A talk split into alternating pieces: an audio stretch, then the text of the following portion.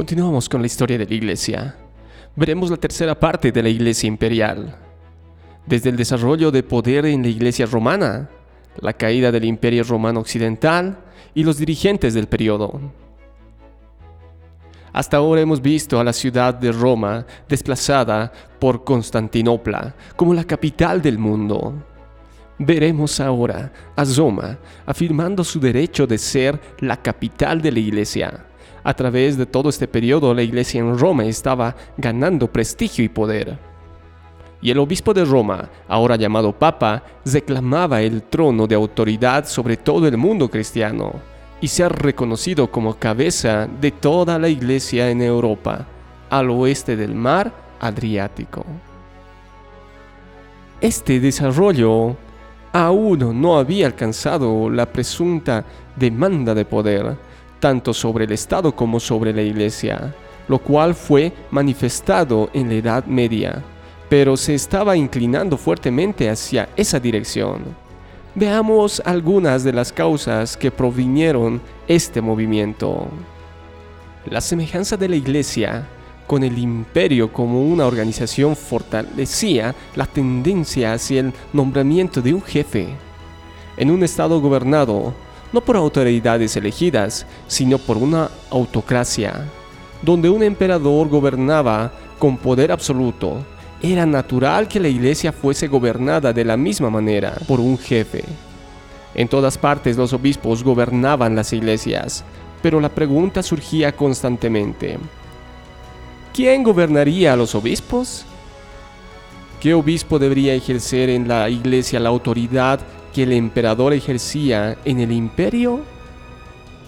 Los obispos que presidían en ciertas ciudades pronto llegaron a ser llamados metropolitanos y después patriarcas. Había patriarcas en Jerusalén, Antioquía, Alejandría, Constantinopla y Roma. El obispo de Roma tomó el título de Papa, Padre. Después fue modificado a Papa. Entre estos cinco patriarcas había frecuentes disputas por la prioridad y supremacía. Pero la cuestión finalmente se limitó a escoger entre el patriarca de Constantinopla y el Papa de Roma como cabeza de la iglesia. Roma reclamaba para sí autoridad apostólica. Roma era la única iglesia que decía poder mencionar a dos apóstoles como sus fundadores, y estos, los mayores de todos los apóstoles, son San Pedro y San Pablo. Surgió la tradición de que Pedro fue el primer obispo de Roma. Como obispo, Pedro debería haber sido papa. Se suponía que el primer siglo el título obispo significaba lo mismo que en el siglo IV, un gobernante sobre el clero y la iglesia, y que Pedro, como el principal de los apóstoles, debe haber poseído autoridad sobre toda la iglesia. Se citaba dos textos en los evangelios como prueba de esta afirmación. Uno de estos puede verse ahora escrito en letras gigantescas en latín alrededor de la cúpula de la iglesia de San Pedro en Roma. Tú eres Pedro, y sobre esta piedra edificaré mi iglesia. El otro es, apacienta mis ovejas. Se arguía que Pedro fue la primera cabeza de la iglesia. Entonces, sus sucesores, los papas de Roma, deberían continuar su autoridad. El carácter de la iglesia romana y sus primitivos dirigentes sostenían fuertemente estas afirmaciones. Los obispos de Roma eran por lo general hombres más fuertes, sabios y que se hacían sentir por toda la iglesia. Mucha de la antigua calidad imperial que había hecho a Roma la señora del mundo moraba aún en la naturaleza romana. Esto había un notable contraste entre Roma y Constantinopla. Originalmente Roma había hecho a los emperadores, mientras que los emperadores habían hecho a Constantinopla y la habían poblado de súbditos sumisos. La iglesia de Roma siempre había sido conservadora en doctrina, poco influenciada por sectas y herejías. permaneciendo en aquel entonces como una columna en la enseñanza ortodoxa. Este rasgo incrementaba su influencia por toda la iglesia en general. Además, la iglesia de Roma desplegaba un cristianismo práctico. Ninguna iglesia le sobrepujaba en su cuidado por los pobres, no solo entre sus propios miembros, sino aún entre los paganos en tiempos de hambre y pestilencia. Había dado ayuda liberal a las iglesias perseguidas en otras provincias. Cuando un funcionario pagano en Roma demandó los tesoros de la iglesia, el obispo congregó a sus miembros pobres y dijo, estos son nuestros tesoros. El traslado de la capital de Roma a Constantinopla, lejos de aminorar la influencia del obispo o papa romano, la aumentó considerablemente. Hemos visto que en Constantinopla el emperador y su corte dominaban a la iglesia. El patriarca era por lo general subalterno del palacio imperial, pero en Roma no había emperador que sobrepujara e hiciese sombra al papa. Él era el potentado mayor en toda esa región. Europa siempre había mirado a Roma con reverencia. Ahora que la capital estaba lejos, y especialmente como el imperio mismo estaba en decadencia, el sentimiento de lealtad hacia el pontífice romano empezó a tomar el lugar de aquel hacia el emperador romano. Y así surgió que por todo el occidente, el obispo romano o papa, como cabeza de la iglesia en Roma, comenzara a ser considerado como la autoridad principal en la iglesia en general. Por ejemplo, en el concilio de Calcedonia, en Asia Menor, en el año 451 después de Cristo, Roma ocupó el primer lugar y Constantinopla el segundo. Se estaba preparando el camino para pretensiones aún mayores de parte de Roma y del Papa para los siglos venideros. A través de este periodo de la Iglesia imperial, sin embargo, otro movimiento estaba en progreso, la más enorme catástrofe de toda la historia, la caída del Imperio Romano Occidental. En el reinado de Constantino, aparentemente el reino parecía estar tan bien protegido e inexpugnable como lo había estado en el reinado de Marco Aurelio o de Augusto. Sin embargo, estaba debilitado por la decadencia moral y política, y listo para ser derrotado por invasores fronterizos que estaban ansiosos de caer sobre el mismo. Después de 25 años de la muerte de Constantino, en el año 337 después de Cristo, las baseras en la frontera del Imperio Occidental fueron derribadas y las hordas de bárbaros, nombre aplicado a los romanos y judíos, comenzaron a entrar por todas partes en las indefensas provincias, posesionándose del territorio y estableciendo reinos independientes. En menos de 140 años, el Imperio Romano Occidental, que había existido por espacio de mil años y cuyos súbditos estaban contentos bajo su gobierno, fue borrado de la existencia no es difícil encontrar las causas de este estupendo derrumbe. Las riquezas del imperio eran codiciadas por sus vecinos, los bárbaros. De un lado de la frontera habían ciudades opulentas que vivían reposadamente, vastos campos de cosechas, gentes que poseían todas las cosas que estaban deseando las tribus pobres, no civilizadas, errantes, pero agresivas, que estaban en otro lado de la frontera por siglos antes de la invasión de los bárbaros. La ocupación principal de los emperadores romanos había sido la defensa de las fronteras contra ataques amenazadores de estos enemigos.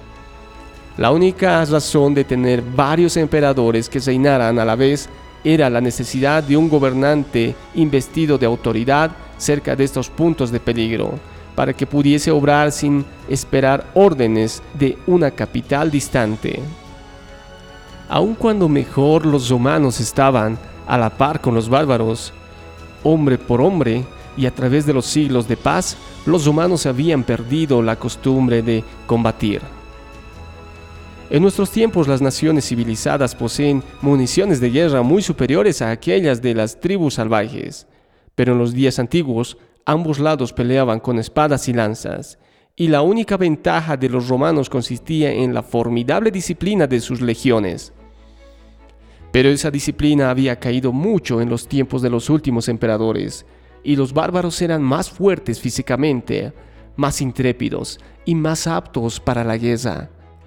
Lo que era peor para los decadentes romanos era que ya no servían en sus propios ejércitos. Las legiones eran adiestradas precisamente por estos mismos bárbaros, quienes a menudo habían peleado en defensa de Roma y en contra de su propio pueblo. La mayor parte de estos ejércitos, sus generales y aún muchos de sus emperadores procedían de las razas bárbaras. Ningún pueblo que habitualmente emplea extranjeros para pelear sus batallas, cuando éstas son necesarias, puede mantener por mucho tiempo sus libertades. El imperio, no muy fuerte en sus recursos humanos, estaba también debilitado por las guerras civiles, llevadas a cabo por espacio de generaciones por distintos pretendientes al trono imperial. Los emperadores ya no eran escogidos por el Senado, sino que cuando alguno era asesinado, como fue la mayoría, cada ejército en las diferentes provincias presentaba su propio candidato, y la decisión no era por los votos, sino por las armas. En 90 años, 80 jefes fueron proclamados como, emperadores y cada cual reclamaba el trono. En un tiempo, los llamados emperadores eran tantos que se les llamaban los 30 tiranos. Las ciudades eran saqueadas, a los ejércitos se les pagaba de una manera extravagante. Todo el imperio fue empobrecido por una ambición de los hombres al poder. Como resultado, las guarniciones fueron quitadas de las fronteras y la tierra fue dejada indefensa de los invasores bárbaros. La causa inmediata de muchas invasiones consistía en el movimiento de las tribus asiáticas. Cuando los bárbaros en este de las provincias europeas se lanzaron sobre los romanos, declararon que habían sido echados de sus propios hogares por la llegada de una hueste irresistible de guerreros extraños acompañados por sus familias, que habían cambiado su morada del interior de Asia. Este pueblo generalmente era llamado los Hunos en el Asia Central, pero se cree que fue por el cambio de clima y la escasez de lluvia que tornó los campos fértiles en desiertos. Más tarde, los hunos, bajo su fiero rey Atila, establecieron contacto directo con los romanos y se constituyeron en el más terrible enemigo.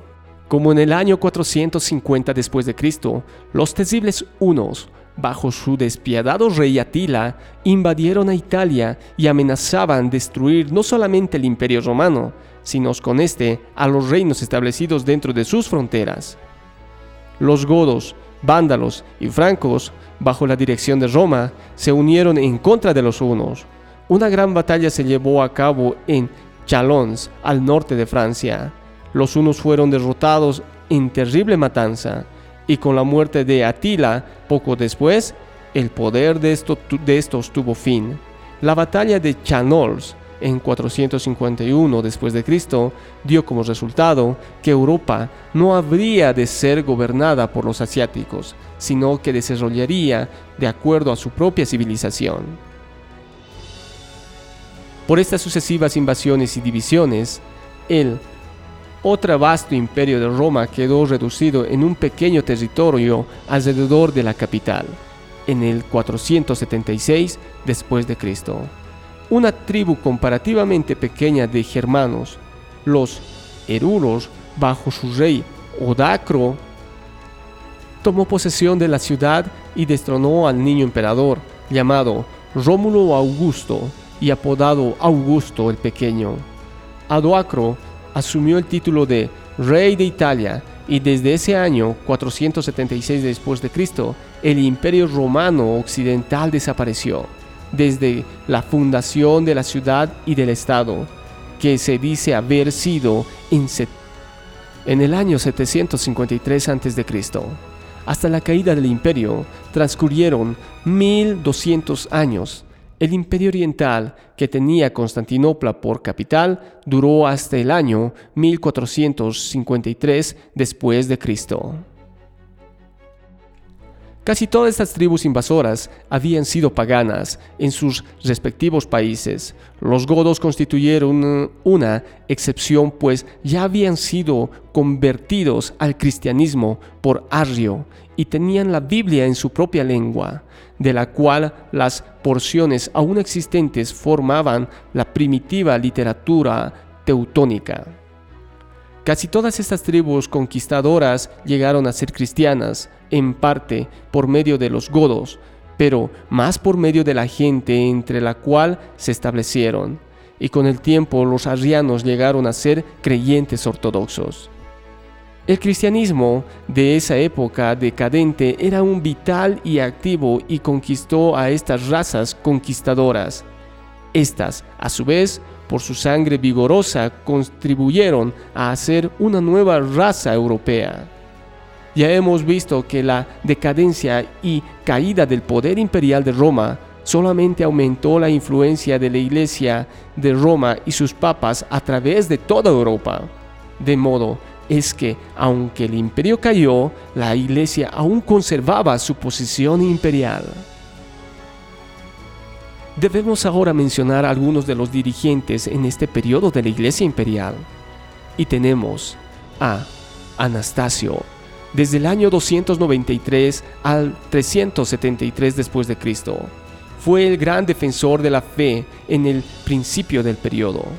Hemos visto cómo se levantó a prominencia en la controversia de Arrio y fue el principal controversista, aunque no tenía voto en el concilio de Nicea en el año 325 después de Cristo. Poco después, a los 33 años de edad, fue obispo de Alejandría. Cinco veces fue desterrado, pero siempre luchó por la fe y finalmente terminó su vida en paz y honor. Tenemos también a Ambrosio de Milán en el año 340 al 397 después de Cristo. El primero de los padres latinos fue electo obispo mientras era laico. Ni era bautizado, sino que estaba recibiendo instrucción para ser miembro. Tanto los arrianos como los ortodoxos se reunieron en su elección. Llegó a ser una figura prominente en la iglesia reprendió al emperador Teodosio por un acto cruel y le obligó a hacer confesión. Después fue tratado con alta estimación por el emperador y fue elegido para predicar durante su funeral. Fue autor de muchos libros, pero su mayor honor consistió en recibir en la iglesia al poderoso Agustín. El otro fue Juan, apodado Crisóstomo, la boca de oro. Por razón de su elocuencia sin igual, el mayor predicador del periodo nació en Antioquía en el año 345 después de Cristo. Llegó a ser obispo y patriarca de Constantinopla en el año 398 después de Cristo. Y predicó a inmensas congregaciones en la iglesia de Santa Sofía. Pero su fidelidad, independencia, su celo reformador y valor desagradaba a la corte fue exiliado y murió en el exilio en el año 407 después de Cristo. Pero después de su muerte fue vindicado y su cuerpo fue llevado a Constantinopla y, el, y enterrado con honores. Fue un poderoso predicador, un estadista y un expositor muy capaz de la Biblia. El siguiente es Jerónimo, desde el año 340 al 420 después de Cristo. Fue el más erudito de los padres latinos. Recibió en Roma una educación en literatura y oratoria, pero renunció a los honores del mundo por una vida religiosa fuertemente matizada de ascetismo. Estableció un monasterio en Bethlehem y vivió allí por muchos años. De sus numerosos escritos, el que tuvo una influencia más extensa fue la, su traducción de la Biblia a la lengua latina una obra conocida como la Vulgata, a saber, la Biblia en lenguaje común que aún es la Biblia autorizada de la Iglesia Católica Romana. El nombre más eminente de todo este periodo es el de, sin duda, Agustín, quien nació en el año 354 después de Cristo, en el norte de África. Siendo aún muy joven, era un brillante erudito, pero mundano ambicioso y amante del placer. A los 33 años llegó a ser cristiano por la influencia de su madre, Mónica. La enseñanza de Ambrosio de Milán y el estudio de las epístolas de Pablo le hicieron obispo de Hipona, en el norte de África, en el año 395 después de Cristo. Al empezar las invasiones de los bárbaros, entre sus muchas obras, la ciudad de Dios fue una magnífica defensa para el cristianismo tomase el lugar del disolvente imperio. Y sus confesiones son una profunda revelación de su propio corazón y vida. Pero su fama e influencia están en sus escritos sobre la teología cristiana, de la cual Agustín fue el mayor expositor desde el tiempo de San Pablo. Murió en el año 430 después de Cristo. Hasta este punto, queridos hermanos, concluimos el estudio del tercer periodo general, la Iglesia Imperial.